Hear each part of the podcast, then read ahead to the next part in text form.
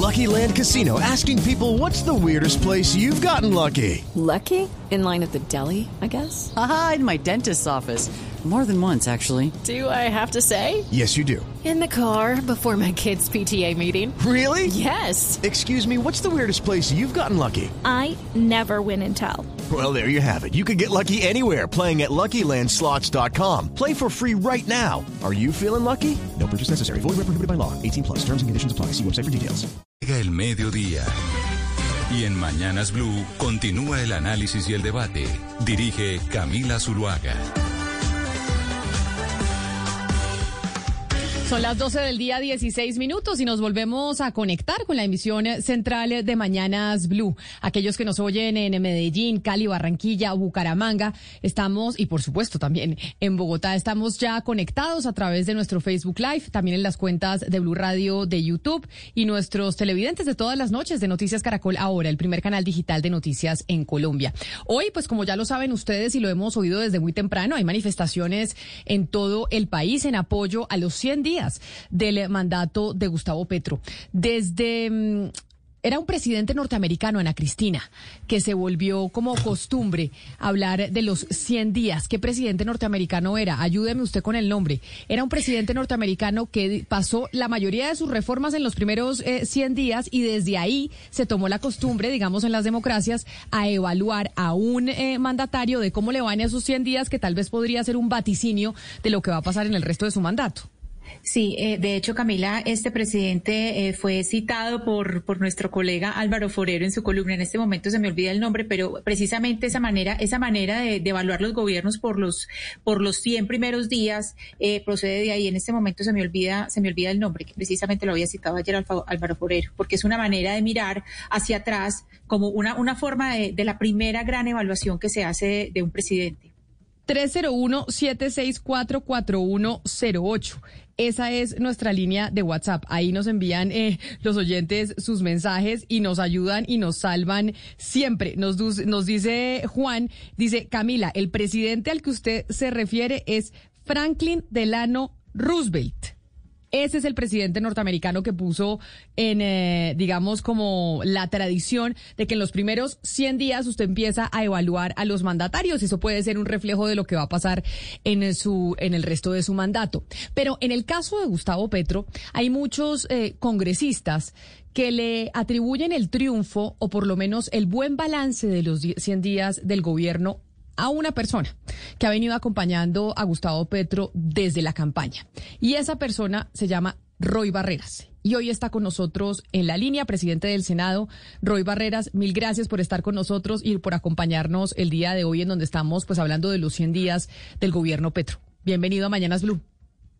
Hola Camila, buenos días a todo el equipo, a los oyentes, a las oyentes de Mañanas Blue, a la gente que nos acompaña, a los internautas, pero no, primero ni más faltaba que tenga yo esa virtud. Yo solamente soy un tipo que hace el orden del día y trata de impulsar las reformas. El, mérito todo es el liderazgo del presidente Petro, que ha marcado para Colombia un cambio real, coherente, a una velocidad impresionante. En estos 100 días los logros son enormes, ya hablaremos de ellos, pero es verdaderamente eh, fascinante ver cómo se empujan en apenas 100 días cambios notorios que van a, a transformar este país en una sociedad más justa, ojalá una sociedad sin violencias, en paz, una sociedad que recupere la vida, el aire, el agua y la dignidad de la vida de los campesinos colombianos. Pero no tiene que ser usted modesto, eh, senador Barreras, porque se lo digo de verdad. Hablando con colegas suyos dentro del Congreso de la República, de las distintas bancadas, dicen aquí también hay un artífice del éxito y ese es el senador Roy Barreras, razón por la cual a usted lo pusieron en la presidencia del Senado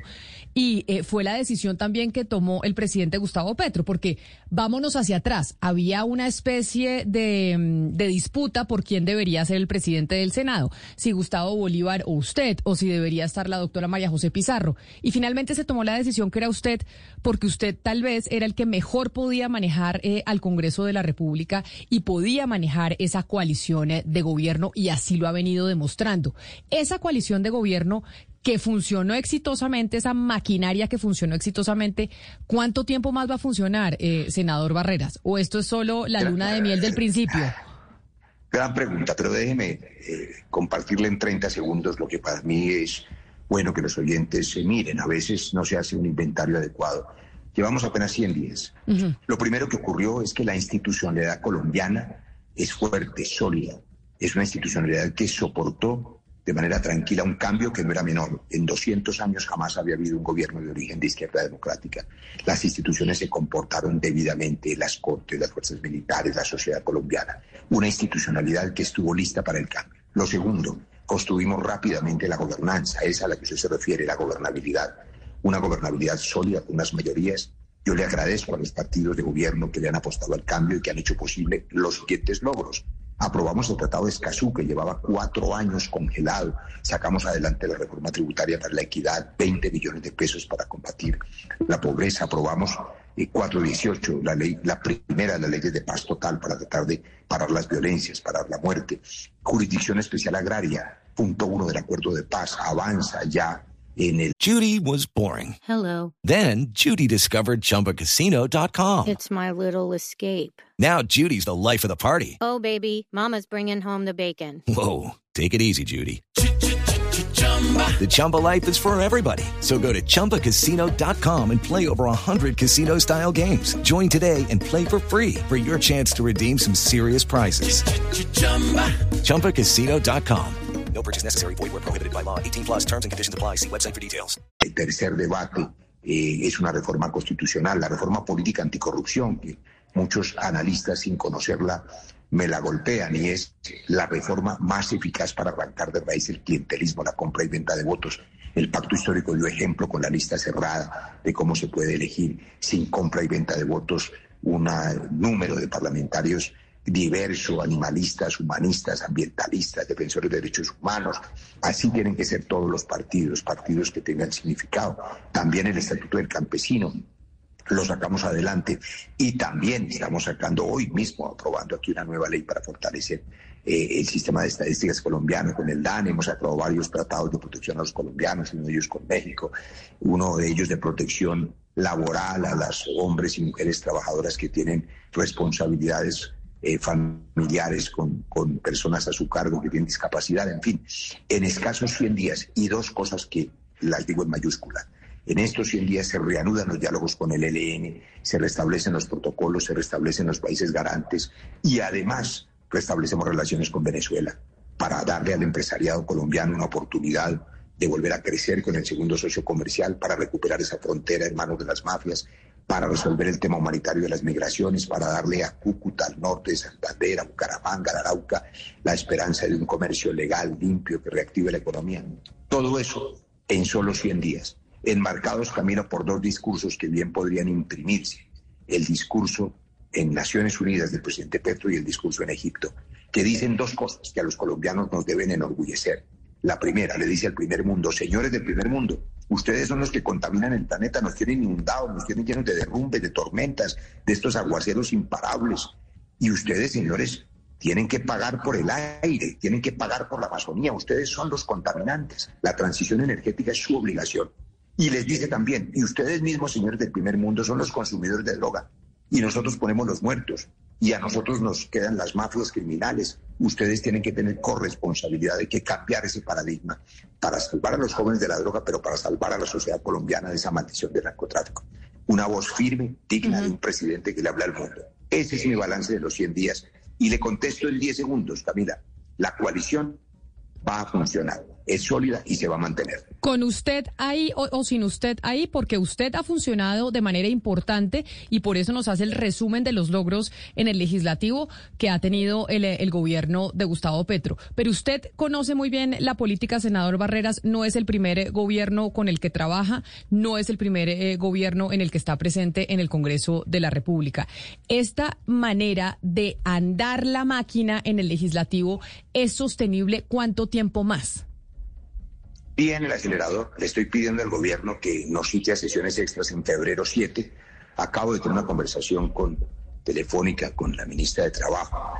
Vamos a reunirnos ahora más tarde porque las reformas sociales, que son las de la justicia social, la reforma a la salud, la laboral, la pensional, que le hablará a los colombianos de que no haya viejos, adultos mayores sin esperanza de pensión, que tengan un mínimo vital, que le dirá a las madres que trabajan, a las madres cabeza de hogar, que tengan un mínimo vital, que le dirá a los trabajadores colombianos que su empleo sea digno, pero sobre todo que tengan empleo, que haya formalización laboral, pero que haya más empleo. Esas reformas sociales, la reforma de la educación que el ministro Gaviria también ha prometido para garantizar una educación universal y la utilización de la mejor manera de las instituciones técnicas y tecnológicas para la educación, para el trabajo. Todo eso, Tamila, ese gran paquete tiene que ir de febrero a julio.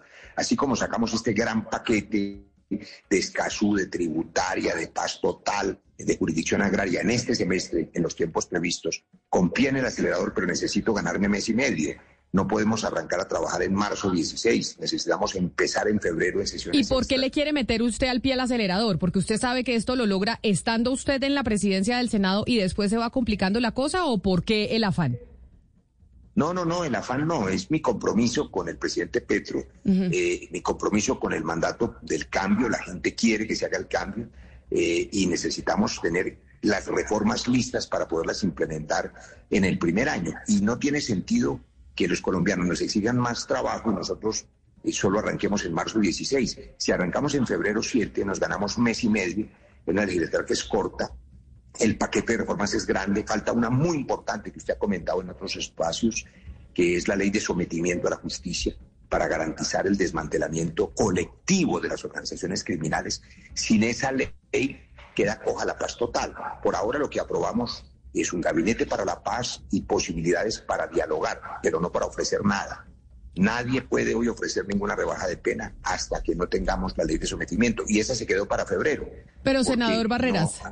Pero, pero ya que usted dice, nos pagan para trabajar y para que de verdad empecemos antes, porque esa legislatura es muy cortica, ahorita estábamos leyendo, por ejemplo, unos trinos de la representante Catherine Jubinao a propósito de los 100 días del gobierno de Gustavo Petro, en donde se cancelan plenarias de Senado y Cámara por las marchas en apoyo eh, al gobierno. ¿Eso no es un poquito como surreal? Como por qué vamos a cancelar plenarias de Senado y Cámara simplemente porque están haciendo marchas en apoyo al gobierno de Gustavo Petro, cuando lo que hemos visto nosotros en el pasado es que las marchas es para lograr algo y aquí simplemente es para apoyar lo que ya se ha hecho.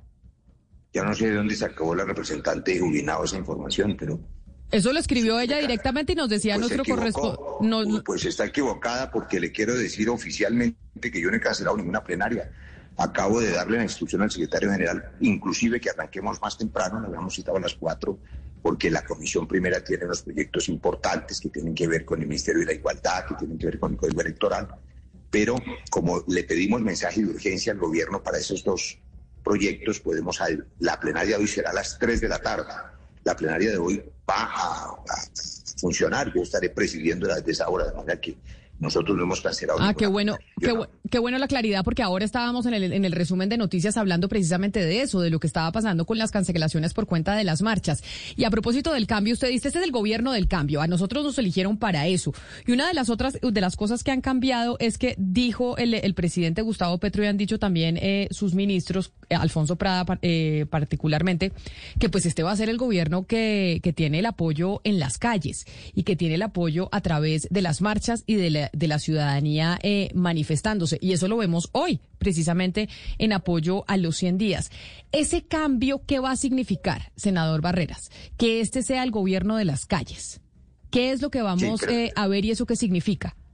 Le voy a decir, te voy a, le voy a contestar. Primero, déjeme mandar un mensaje claro, afectuoso, fraterno. Los congresistas esta tarde a trabajar y los ciudadanos a marchar en apoyo del presidente Petro. Eh, los que tienen que marchar son los ciudadanos y los congresistas tenemos que ir a la plenaria. Pero le contesto, voy a ponerle este ejemplo que revisaba yo en algún artículo hace tiempo del historiador Orlando Melo. Eh, cuando se decretó, cuando se declaró la independencia el 20 de julio, ayer hace 205 años fusilaron a Policarpa la Barrieta, por ejemplo. Eh, los ciudadanos en los primeros meses tenían gran incertidumbre, temor y decían, hombre, estábamos como mejor con la monarquía. Este cambio está muy complicado porque ya no hay comercio con España, porque aquí estos dirigentes se agarran entre sí, están peleando los, los líderes de la independencia y la incertidumbre y el cambio es normal que haya ciertos temores. Este cambio implica para que salga adelante varias cosas. Primero, que los ministros con mucha eficiencia transmitan las directrices del presidente Petro que se resumen en una frase, transiciones, transición energética que no se hace en 15 días, sino en 15 años, transición en salud que no se hace desmantelando el sistema de aseguramiento, sino mejorándolo, transición agrícola, que implica la justicia agraria, resolver temas de títulos, darle a los campesinos lo que merecen. Todos son transiciones y eso hay que planearlo bien, eso no se improvisa. La segunda cosa, además de ministros activos, no activistas, sino activos, se necesita que haya un Congreso comprometido con el cambio. Por eso vuelvo a agradecer a los partidos de gobierno que están sintonizados con el cambio. Son mayoría absoluta, plena, tranquila. Y tercero, el apoyo popular, el apoyo en las calles. Necesitamos que los ciudadanos nos acompañen en este propósito de cambiar muchas cosas, de cambiar en el lenguaje la reivindicación de los derechos de la mujer, de los derechos de las minorías, de acabar con el racismo, de que la gente entienda que la vida es digna y que la vida es sagrada y que la, no vale la muerte, que el narcotráfico es una maldición, que el político que se venda a la mafia es cómplice de crímenes y que no merece el respaldo. Es decir, esa cultura del narcotráfico hay que cambiarla por una cultura de la vida y eso se hace en las calles respaldando el cambio y eso es lo que estamos viendo hoy con mucha alegría. Senador, ya que usted habla de transición energética, a mí sí me gustaría preguntarle por el compromiso que tiene el gobierno con pues, la lucha contra el cambio climático, porque si bien es cierto que el gobierno eh, se ha enfrentado al sector minero petrolero con unas medidas de impuestos en la reforma tributaria que pueden que reduzcan el tamaño del sector y por ende sus emisiones de carbono, pues uno no ve las mismas medidas o una similar contra el sector ganadero, que al fin y al cabo es el que más contribuye en cuanto a las emisiones eh, de gases de efecto eh, invernadero en Colombia. Y yo le quisiera preguntar, ¿por qué no tanto compromiso para reducir las emisiones de ese sector? ¿Le deben algo al lobby ganadero o a la presencia de los ganaderos en el Congreso? Gracias por esa pregunta, Mariana. Dos respuestas. Podríamos preguntarle hoy a los habitantes de La Calera o de Valdivia en Antioquia o de Dagua en el Valle cómo están sufriendo con estas inundaciones y este invierno que llegó para quedarse. El planeta no se va a enfriar el año entrante. Tenemos que acomodarnos a esta desgraciada situación del cambio climático producto del calentamiento global.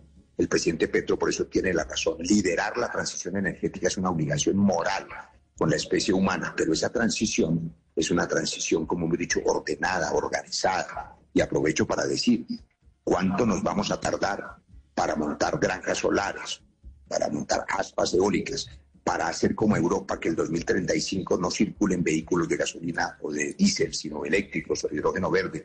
Hay que lograr eso y eso hay que financiarlo. ¿Con qué lo financiamos? Con el petróleo que tenemos debajo de la tierra en los próximos años. Pero usted tiene toda la razón. ¿Por qué el esfuerzo en el sector energético y no en el ganadero? Voy a irme al extremo, al extremo utópico ideal. De verdad, Mariana, yo soy carnívoro, pero deberíamos ser veganos todos es que la ganadería extensiva contamina y calienta más el planeta para sorpresa de muchos que el petróleo. Y por supuesto, como dice un hijo mío que es vegetariano, es vegano, él no come carne por piedad.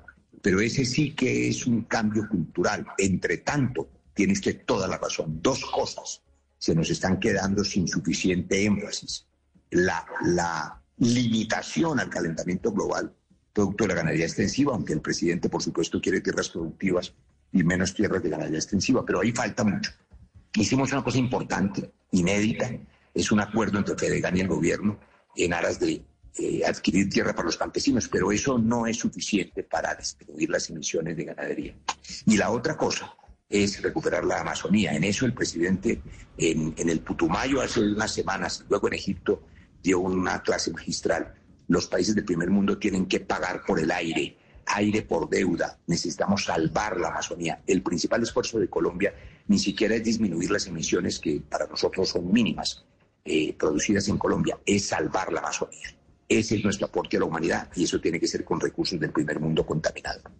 Eh, sí, pero senador, con todo el respeto, los recursos del primer mundo no van a acabar con un fenómeno de acaparamiento de tierras, que es lo que está destruyendo en este momento el Amazonas. Y el Amazonas es prácticamente la mayor contribución que puede hacer Colombia para por lo menos capturar ese carbono que emite el resto del mundo. Y por ende, Colombia tiene un deber si vamos a conjuntamente con los demás países luchar contra el calentamiento global. Entonces, de nuevo le pregunto, ¿por qué no hay medidas concretas, por ejemplo, contra el acaparamiento de tierras que están acabando con el Amazonas, que es lo que le limita a Colombia? Su capacidad de ayudar a esta lucha contra el cambio climático?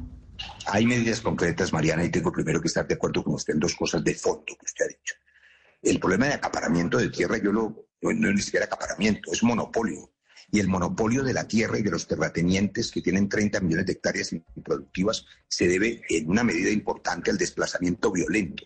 Y al fenómeno maldito del narcotráfico que además extiende sus tentáculos y destruye la selva para sembrar coca o para lavar dinero en extensiones de ganadería porque la tierra se convirtió en un lavadero y la tierra se convirtió en un sitio de evasión, porque como no tenemos el catastro multipropósito, como no pagan nada de impuesto predial, esconden sus fortunas, muchas de ellas fruto de la violencia, no todas, las esconden para no pagar impuestos. Por eso estamos aprobando hoy la Jurisdicción Especial Agraria. Por eso hay que resolver el tema de la propiedad de la tierra. Por eso la obsesión del presidente Petro es democratizar la tierra. Pero esta es una transición en la que yo estoy de acuerdo que usted hay que poner más, más eh, pie en el acelerador. Ahora, paz total tiene todo que ver con eso, porque implica que aquellas organizaciones criminales que son las que deforestan, entreguen sus armas y además entreguen a sus cómplices y desmonten los aparatos que son también los que asesinan líderes sociales, líderes ambientales, los que desplazan campesinos para quedarse con sus tierras y lo han hecho desgraciadamente en este conflicto durante 30 años. Pero su reflexión es válida. Aquí habría que hacer algo más, algo más que la jurisdicción agraria, algo más que la paz total, algo más que desmontar esas revoluciones violentas y es atreverse a democratizar la tierra para sembrar alimento y no ganado y para que esa tierra sea tierra fértil y no tierra de selva húmeda tropical. Pero atreverse a eso es una lluvia de críticas. Presidente Petro ha sido supremamente responsable, inclusive moderado, porque acuérdese que nos acusaban de que él iba a expropiar y lo que ha dicho es que va a comprar. Eh, a mí no me pregunte porque yo no soy el presidente de la República, pero yo en eso sería mucho más agresivo. Hay muchos terratenientes con tierra improductiva que se niegan a vender, que ni siquiera pagan impuestos y a los que debería subírseles el impuesto de tal manera que tengan la obligación de vender o poner la tierra a producir y no en ganadería. Yo creo que en eso hay que ir más adelante, pero será decisión del Ejecutivo. Yo acompaño la inquietud de Mariana en ese camino.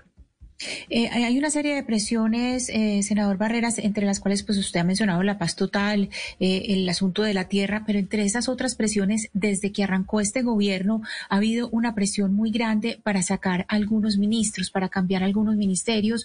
Les cito dos de ellos, a la doctora Irene Vélez del Ministerio de Minas y a la doctora Carolina Corcho del Ministerio de Salud, por, por darle dos ejemplos.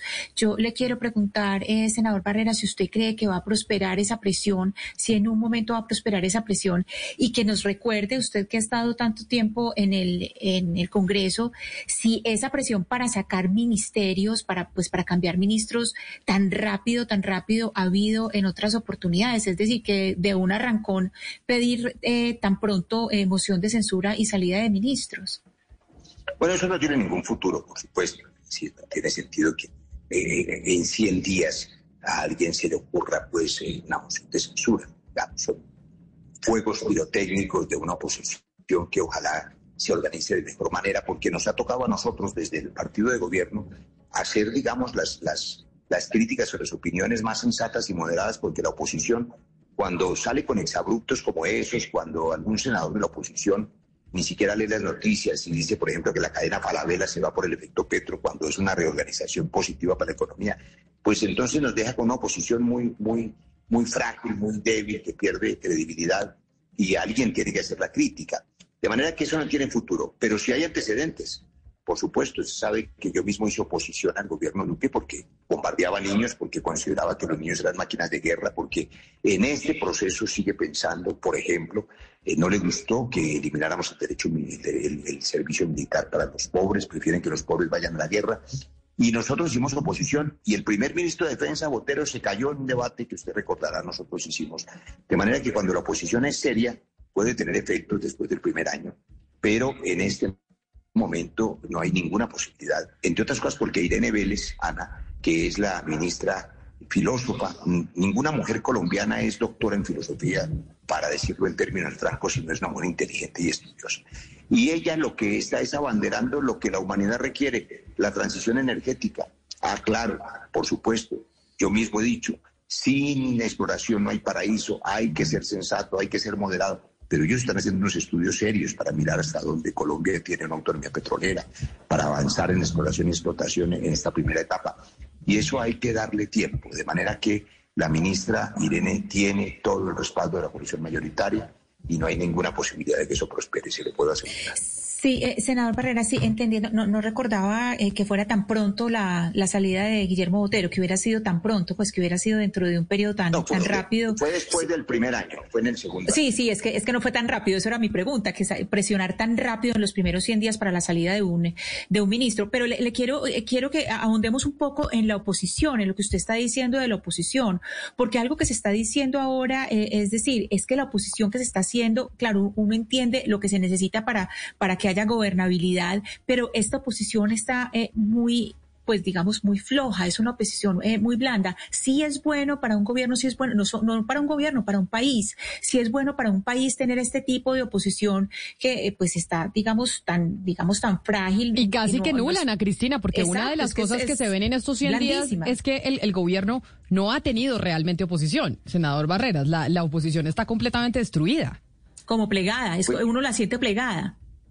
Pues no, no tanto como plegada como desordenada. Yo creo que es necesario en la democracia que haya oposición. Y yo espero que haya una oposición más sólida, más coherente. Hay dos partidos que están haciendo oposición en la práctica, el Centro Democrático y el Partido Cambio Radical, pero eh, eso es suficiente si se organizan, en- yo tendría que decir de manera un poco más, más estudiosa. Es que yo creo que cuando, cuando eh, se salen de cajón, cuando proponen cosas absurdas como una moción de censura en los primeros tres meses, o cuando dicen cosas que la gente sabe que son mentiras o que no son ciertas, pues entonces se deslegitiman. Hey guys, it is Ryan. I'm not sure if you know this about me, but I'm a bit of a fun fanatic when I can. I like to work, but I like fun too. It's a thing. And now the truth is out there. I can tell you about my favorite place to have fun. Chumba Casino. They have hundreds of social casino style games to choose from with new games released each week. You can play for free anytime, anywhere. And each day brings a new chance to collect daily bonuses. So join me in the fun. Sign up now at chumbacasino.com. No purchase necessary. VGW Group. Void were prohibited by law. See terms and conditions. 18 plus. Yo creo que eh, hay que esperar y darle todas las garantías a la oposición, porque la oposición nos ayuda a corregir el rumbo. Eh, hasta ahora han actuado en algunas cosas y han tenido algunos logros que eh, hay que resaltar, aunque a mí no me gustan. Dos de ellos. Tumbaron el impuesto a las megapensiones. A mí eso me parece un error. Yo hubiera preferido que las megapensiones pagaran impuestos. Pero le dijeron a los colombianos que todos los pensionados del país se iban a, a salvar. Y no era cierto, eran solo los privilegiados de las megapensiones. Y la otra cosa que tumbaron un debate enorme es el impuesto a las iglesias, ni siquiera a las iglesias, sino a los negocios que montan algunos dirigentes de las iglesias que no tienen que ver con su labor evangélica, sino con hacer plata. Acuérdese que Jesucristo sacó a los fariseos del te- templo por convertir el templo en un mercado persa, en un mercado de negocios. Yo hubiera preferido, así lo dije, que, que esos negocios alternos pagaran impuestos, pero, pero digamos que esas dos cosas, en esas dos cosas nos ganaron. Y bueno, pues algún logro han tenido para mostrar ellos también en estos 100 días. Pero mire, ya que le mencionan a, a la ministra Corcho, la ministra de Salud, que Ana Cristina dice es una de las que la oposición quiere pues hacerle un, eh, un debate de control político y demás. Usted es médico. Senador Barreras, y usted históricamente ha estado muy ligado al, eh, al sector eh, salud a nivel político y también a nivel eh, personal. Y la ministra Corcho ha venido pues eh, adelantando debates alrededor de la reforma a la salud que quiere presentar este gobierno. ¿Usted qué opina de la reforma a la salud que plantea la ministra Corcho? ¿Le gusta o no le gusta? Hablando de que usted es cercano al sector. Camila, después del gran debate sobre la reforma tributaria que generó tanta incertidumbre y que ahora ya las reglas están claras, anticipo que el gran debate será ese que usted menciona. Y es un debate que hay que anticipar, es un debate de fondo. Yo trabajé 23 años eh, como médico, primero en los hospitales públicos, como médico general en los servicios de urgencias, ese es mi nexo con la salud. Y luego trabajé muchos años en mi consulta privada, sin ningún nexo con lo público. Pero soy el autor de la ley estatutaria en salud y conozco y he estudiado el sistema y el modelo. Y quiero decirle lo siguiente, hay mucho por corregir. En la exposición de motivos de mi ley estatutaria en salud, dejé claro que las EPS no podían seguir funcionando como estaban, que tenían que cambiar, que la integración vertical abusa, que la tercerización de los trabajadores de la salud hace que tengan salarios indignos, que abusan a veces del el hecho de que son aseguradoras y prestan el servicio ellas mismas y por lo tanto hay precariedad en la calidad, que las citas se van a cinco meses, que se desmanteló por culpa del modelo la red pública hospitalaria, que no hay atención primaria en salud, que nadie se ocupa de la prevención, que el presidente Petro tiene razón en que hay que enfatizar en la prevención de la enfermedad y que para eso médicos familiares en las zonas rurales, en los barrios de Colombia, médicos generales. Ese es el destino, pero eso no se hace destruyendo el modelo de aseguramiento. Eso no se hace sino construyendo sobre lo construido. El modelo de aseguramiento colombiano es el décimo mejor del mundo en cobertura. Tiene todos los errores que he mencionado, pero destruir 30 años de experiencia no creo que sea el propósito de ningún gobierno sensato. Vuelvo a la palabra clave. Pero, entonces, pero entonces, pero, pero eso, pero eso va en contra de lo que, de lo que ha dicho la, la ministra Corcho, incluso desde antes de, de, llegar a ese cargo. Quiere decir que usted, que va a estar al frente de la, de la presidencia del Senado, va a intentar modelar un poco esa reforma que tiene en la cabeza la ministra, porque no bueno, está de acuerdo con todos los puntos que ella plantea. Yo con Carolina, con la ministra, pues somos amigos, ella es colega médica y con ella hicimos la ley de residentes internos y sé que se puede trabajar con ella. Eh, pero eso que usted dice es mi obligación, no, no solamente en esta ley, en todas. El 20 de julio que me posesioné hice un compromiso que es un mandato constitucional. El Congreso es de todos los colombianos. Nosotros tenemos que garantizar el cambio de los 11 millones y medio que votaron por nosotros, pero tenemos que ser responsables con los 10 millones y medio la otra mitad de Colombia que no votó con nosotros, que tiene dudas. Hay que atender esa Colombia, hay que gobernar para todos los colombianos. El Congreso por mayor razón, porque el Congreso es de todos los colombianos. Y hay actores de la salud muy importantes, médicos, pacientes, preocupados porque, le pongo solo dos ejemplos. Si dos de las EPS más grandes de Colombia no las menciono para no hacer cuñas publicitarias, que han perdido 300 mil millones en los últimos tres meses por cuenta de la baja en la cápita y por cuenta de la incertidumbre que genera la idea de acabar con el sistema de salud, una idea que ha venido extendiéndose, pues se fueran del país 14 millones de personas quedarían desprotegidas. ¿Qué van a hacer con ellas? A los hospitales públicos, a la nueva EPS, colapsaría en 15 días. Así que no puede por vías de hecho acabarse el sistema de aseguramiento. Hay una oportunidad maravillosa la reforma de la salud será presentada el año entrante. Tenemos tres meses. Tenemos noviembre, diciembre, enero, si se quiere, cuatro meses, febrero, para conversarla, socializarla, construirla con todos los actores, con la Academia Nacional de Medicina, con la Federación Médica Colombiana, también con ASEMI, con las asociaciones de pacientes, mejorando la calidad. ¿Qué quiere la gente?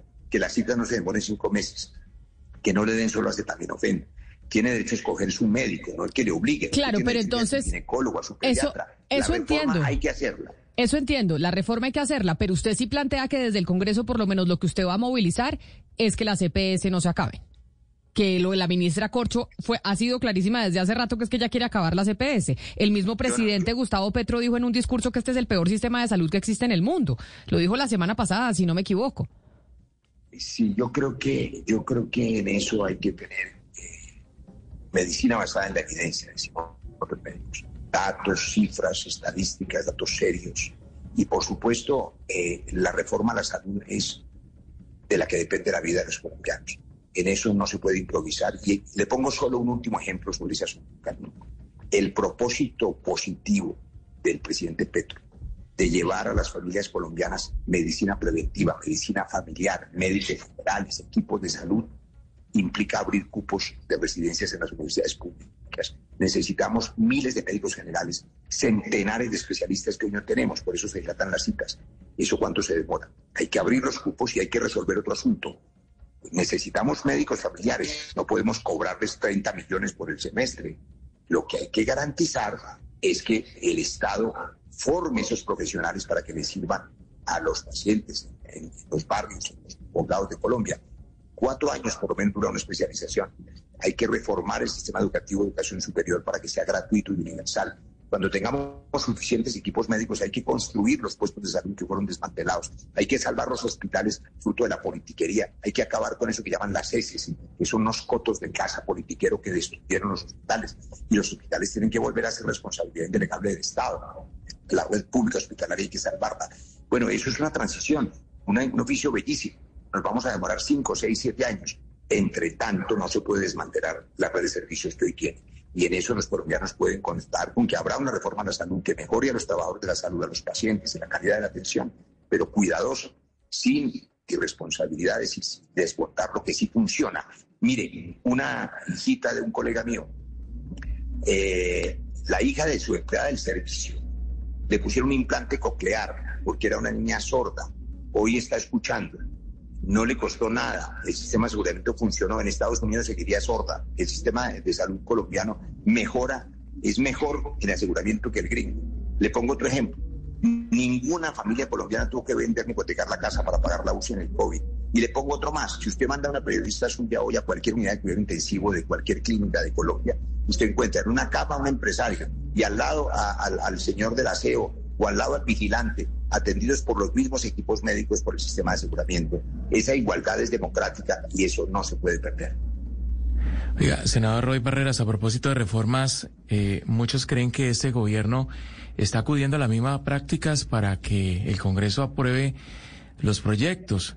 Creo que entre ellos está el vicepresidente Germán Vargalleras, quien escribe en su columna del fin de semana eh, críticas muy duras contra el Partido Conservador, el Partido Liberal y el Partido de la U por haber eh, apoyado la reforma tributaria. Dice, y, le voy a leer textualmente, Vargalleras en la columna dice, eh, no critico al pacto histórico ya que ellos ganaron las elecciones y esta receta tributaria era más que conocida. El pecado está en acudir a los mismos mecanismos que criticaron con vehemencia en el pasado. La pregunta es, ¿Hay mermelada en esta oportunidad? ¿Hay repartición burocrática, repartición de puestos, de cargos, de ministerios? Mario, gran ministro Germán Vargas fue nuestro ministro, muy bueno, fue nuestro vicepresidente, gran eficiente, gran maestro del clientelismo. Y ahora con esa columna debo decirlo con la faqueza que me caracteriza, la hipocresía tan grande. Pero por favor, si alguien manejó una coalición mayoritaria como lo hacemos ahora fue él, pero no se la inventó él, se la inventó Abraham Lincoln si usted reconoce cómo se logró la abolición de la esclavitud, se llama gobernanza. Churchill la ejerció claramente. Los partidos de gobierno, y en eso yo soy clarísimo, sin hipocresía, los partidos de gobierno gobiernan, deben gobernar. Así funcionan las democracias. Los partidos de gobierno tienen que asumir una responsabilidad y eso se llama ir al gobierno. Aquí de una manera hipócrita estigmatizan eso y ¿sabe qué ocurre? Que cuando esconden de manera clandestina las representaciones políticas, terminan eso en amigotes de los políticos o en amigotes del presidente de turno sin ninguna responsabilidad política, porque no son un partido respondiendo por la política pública. Por supuesto que los partidos deben gobernar. Yo quisiera partidos políticos de gobierno aún en más posiciones de gobierno, asumiendo de frente a los colombianos si funciona la educación, si funciona la salud, si le responden por el medio ambiente, si funcionan las TICs, para que se sepa a quién castigar en las urnas o a quién premiar. De manera que por supuesto que tenemos gobernabilidad, la crítica del vicepresidente e exministro del Interior y gran campeón del manejo político. Recuerdo solo una cosita, Hugo Mario. En el fracasado gobierno Duque, que acabó con el control del territorio, el doctor Germán Vargas tenía tres ministros. ¿Y cuál es su responsabilidad en habernos dejado semejante deuda pública? ¿Cuál es su responsabilidad en el aumento de las hectáreas de narcotráfico? ¿Cuál es su responsabilidad en el hecho de que Colombia haya empeorado sus condiciones de pobreza y que haya deslegitimado la fuerza pública y que haya dicho que los niños son máquinas de guerra, ¿dónde está esa responsabilidad? Él apoyó el gobierno pasado, es responsable de los éxitos que los haya tenido y del desastre que recibimos desde el punto de vista fiscal y de orden público. De manera que a mí pues no me tienen que enseñar que eh, nos inventamos en el gobierno Petro cómo hacer mayorías. La democracia permite hacer mayorías, pero esta vez es alrededor del cambio. Miren lo que hemos hecho que han hecho los partidos, aprobar el proyecto de Escazú, aprobar una reforma tributaria para la equidad, aprobar la paz total. En eso estamos, gracias a los partidos que nos están acompañando. Bienvenidos y ojalá tengan más gobierno. Sí, hay una, eh, una duda, pues, o, algo que se, se, ha empezado a hablar y es con respecto a las elecciones en Brasil. En el momento que Lula da Silva es elegido presidente, pues por sus, toda su trayectoria y, y quien es él eh, simbólicamente a nivel internacional como ícono, ícono de la política, ¿usted cree que la elección de Lula da Silva, senador Barreras, podría opacar al presidente Petro como líder latinoamericano, eh, pues no solamente por, por la lucha pues por el Amazonas, sino eh, por otras luchas, ¿usted cree que lo podría eh, opacar o usted cree que por el contrario podría beneficiar esa elección de, Lula da Silva? Le hablo del perfil del presidente Petro hacia afuera, el perfil internacional. Desde el punto de vista geoestratégico, la integración de América Latina, que es una necesidad para recuperar la dignidad de nuestro continente, para no depender, por ejemplo, desde el punto de vista económico de las decisiones de las grandes potencias. Hoy la economía del mundo depende de si la FED sube las tasas de interés a 12 puntos o si la economía china decrece. o si Europa decide o no decide invertir o si entra en recesión o en deflación. América Latina fragmentada, siendo potencia mundial de la vida, como dice Petro. En América Latina tenemos el aire, tenemos el agua, tenemos la biodiversidad, el alimento, la tierra que necesita el mundo, pero además tenemos derecho a exigir que el mundo deje de contaminar y nosotros pongamos eh, las consecuencias de la devastación del, cambio climático. Tenemos derecho a exigirles que dejen de consumir drogas allá y nosotros ponemos aquí los muertos. Eso solo lo hacemos con integración. El triunfo de Lula como el nuevo mapa geopolítico que reconoce además en Gustavo Petro un líder continental, basta oír los dos discursos que he mencionado en la ONU y en Egipto, permite hacer sinergias. Tenemos en junio, le cuento, una cumbre preparatoria a la Cumbre de las Américas en la que haremos el segundo encuentro de presidentes de, de congresos de América Latina. Yo vengo impulsando la idea de que tengamos un parlamento latinoamericano vinculante como el Parlamento Europeo y ojalá una moneda única. El 30 de este mes estaremos en Bruselas, en el Parlamento Europeo, defendiendo esa tesis de la integración latinoamericana. Así que para la democracia y para ir contra el fascismo, y no lo dice un, un hombre de izquierda, yo no soy de izquierda, lo voy a poner más bien en palabras de Moisés Naim. Bolsonaro es un autócrata y era un peligro, era una voz del fascismo, dice Moisés Naim. Derrotar el fascismo y el autoritarismo para darle paso a la democracia será siempre una buena noticia. Bienvenido el presidente Lula al concierto de las naciones latinoamericanas. Y eso en esa en ese proyecto que tienen de la Unión Latinoamericana, senador Barreras, que veo que es en serio, a pesar de que mucha gente lo presentaba como, como burla, decían ese tema de la moneda única, el tema de unirnos como, como continente, muchos lo consideran casi que imposible, pero veo yo al, a usted y al gobierno Petro realmente en serio trabajando en ello. Esa eh, Unión Latinoamericana es factible con eh, líderes, bueno, usted ya dice que Bolsonaro era un peligro para el, para el, para el mundo, pero líderes también como Ortega o líderes como Nayib Bukele o incluso como Nicolás Maduro también son líderes autócratas y autoritarios que son peligrosos. ¿Por qué con ellos sí se puede hacer la Unión Latinoamericana y con Bolsonaro los no? Tres, a los tres los menciona el mismo Moisés Naim para usar la misma referencia. Y por supuesto, en América Latina hay dirigentes democráticos y unos que no lo son. Yo doy mi opinión personalísima que no compromete, por supuesto, al partido de gobierno. El gobernante de Nicaragua, en mi opinión, es un dictador execrable que ha violado todos los derechos humanos. Pasa como ocurre en Corea del Sur y Corea del Norte. El presidente de Corea del Sur, una democracia liberal, creciente, pujante, positiva, pues tiene un vecino indeseable, que es el dictador de Corea del Norte. Pero no se pasa su gobierno haciendo conciertos en la frontera a ver si tumba a Kim Jong-un 2, sino que se dedica a gobernar su país y a tener la mejor relación posible con ese vecino indeseable. Yo creo que nosotros tenemos que tener la mejor relación posible con Nicaragua en momentos en que tenemos que defender nuestro mar, archipiélago. Pero eso no significa que cerremos los ojos. A mí Bukele me parece un populista y por supuesto es del mismo corte de Orbán en Hungría o de Duterte en Filipinas. Son las amenazas de la democracia. ¿Qué creemos nosotros para, para satisfacernos en Colombia, que a veces nos damos tanto palo? Las instituciones colombianas funcionan, aquí hay alternación en el poder, aquí se puede pasar de un gobierno de derecha a un gobierno de izquierda pacíficamente, aquí las fuerzas militares son respetuosas de la civilidad, aquí la gente eh, sabe que se puede hacer cambios.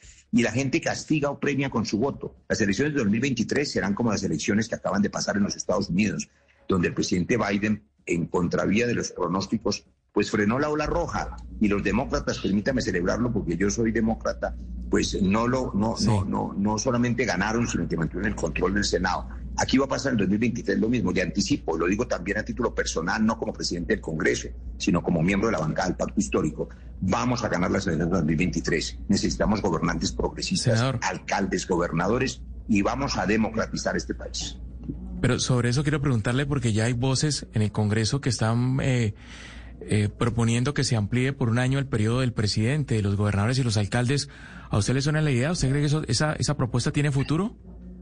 With the Lucky Land slots, you can get lucky just about anywhere. This is your captain speaking. Uh, we've got clear runway and the weather's fine, but we're just going to circle up here a while and uh, get lucky. No, no, nothing like that. It's just these cash prizes add up quick. So I suggest you sit back, keep your tray table upright, and start getting lucky.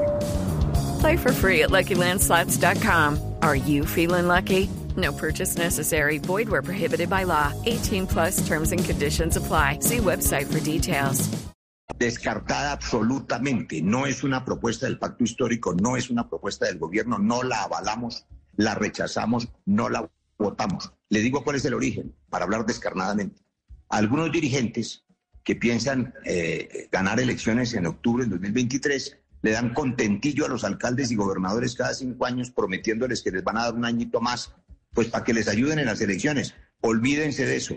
No habrá ninguna prórroga. El presidente Petro es respetuoso de la democracia. No va a prorrogar el poder. Lo que sí vamos es a establecer una hoja de ruta de transiciones a 12 años. Necesitamos que los cambios se mantengan. Necesitamos que el pueblo colombiano hoy marche en favor del cambio porque mantener ese clima de deseo de un país más justo, de un país en paz, un país con justicia social, donde tengamos mucha fuerza el próximo semestre para hacer la reforma laboral, la reforma pensional, una justa reforma a la salud, requiere apoyo popular y requiere largo plazo, porque las transiciones son de largo plazo. Ojalá tengamos democracias, alternancia de poder, no habrá prórroga eh, de ningún periodo. Pues senador Roy Barreras, qué bueno tener esas respuestas claras eh, de su parte, haberlo tenido respondiendo tantos interrogantes que, que teníamos sobre los 100 primeros días de, de gobierno del, del, presidente Gustavo Petro, que yo así usted sea pues eh, muy modesto, yo sí creo y lo piensan sus compañeros de, de Congreso también que se debe en parte el éxito a la diligencia que ha tenido usted por ser un animal político en el, en el Congreso de la República. Mil gracias por habernos atendido. Algunos, algunos dicen que más animal que político, Camila. eso sí, eso sí no Senador Barreras, mil gracias. Bueno, Dios los bendiga. Cuídese mucho. semana a todos. Gracias, chao. 12 del día, 59 minutos. Así vamos llegando al final de nuestra emisión de Mañanas Blue. Mil gracias por habernos acompañado. Ana Cristina, no se le olvide que ya nos vamos y que tiene que pasar por Primax, ¿no? Mañana traigan a los raspachines para meterlos en, eh, en la página de, de primax.com, eh, que ahí miramos a ver si nos vamos a ganar la camioneta de esta Jeep Compass que quedan nueve. Me la voy a ganar yo, Camila, pobrecita usted. Aquí los tengo guardaditos. Pues si se la gana la podemos vender y nos compramos un carro más barato usted y yo. Pero bueno. Sí, la vivimos en dos. Así llegamos nosotros al final. Ustedes no se muevan después de, de la pausa porque llegan nuestros compañeros de Meridiano Blue. With the Lucky Land slots, you can get lucky just about anywhere. This is your captain speaking. Uh, we've got clear runway and the weather's fine, but we're just going to circle up here a while and uh, get lucky. No, no, nothing like that. It's just these cash prizes add up quick. So I suggest you sit back, keep your tray table upright, and start getting lucky. Play for free at LuckyLandSlots.com. Are you feeling lucky? No purchase necessary. Void where prohibited by law. 18 plus terms and conditions apply. See website for details.